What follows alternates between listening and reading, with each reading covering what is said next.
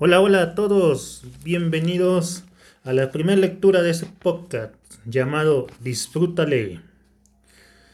Hoy vamos a comenzar con la primera lectura que se llama El caminante de los pies gigantes. Comenzamos.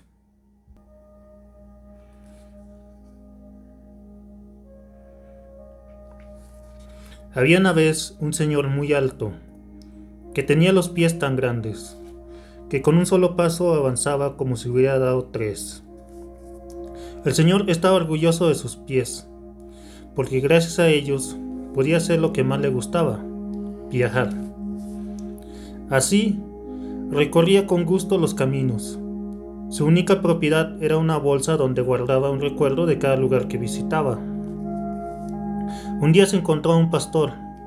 Luego de platicar un rato, este le presumió. Fíjate que allá en mi tierra viven unos peces que vuelan. ¿Y tú? ¿De dónde eres? El señor se quedó callado. No recordaba de dónde era.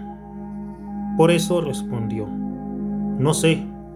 Hace tiempo que viajo, que ya lo olvidé.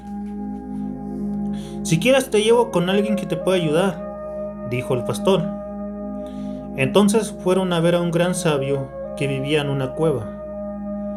Allí, el sabio dijo, Busca unas piedras que tienen huellas de pies como los tuyos.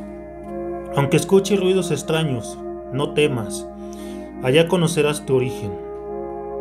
A partir de ese día, el Señor caminó más rápido aún, pues deseaba encontrar las piedras. Fue al mar, a los cerros y al bosque, pero las piedras no aparecían. Así lo hizo, pero su viaje era cada vez más largo. Ya le dolían los pies y miraba sin interés lo que había a su alrededor. Una tarde oscureció temprano y el señor no pudo continuar su viaje. De pronto, oyó unas voces en el viento. Asustado, puso una mano sobre su oído y se durmió. En un sueño, vio dos gigantes parecidos a él, aunque más altos y con pies enormes. Ha terminado tu búsqueda, le dijo uno de ellos. El otro gigante continuó. Un día, a nuestro pueblo lo destruyó el egoísmo. Tú eres el último gigante. Ahora que lo sabes, sigue tu viaje y haz el bien. En eso el Señor despertó. Frente a él estaban las piedras que tanto buscó. Eran muy grandes y tenían las huellas de sus antepasados. Luego de un rato, recogió una piedrita y la guardó en la bolsa de su pantalón. Era tiempo de seguir su camino. Ya sabía dónde había nacido. Bueno, espero que les haya gustado la, lectura de hoy. No olviden suscribirse a la plataforma del podcast que me están escuchando.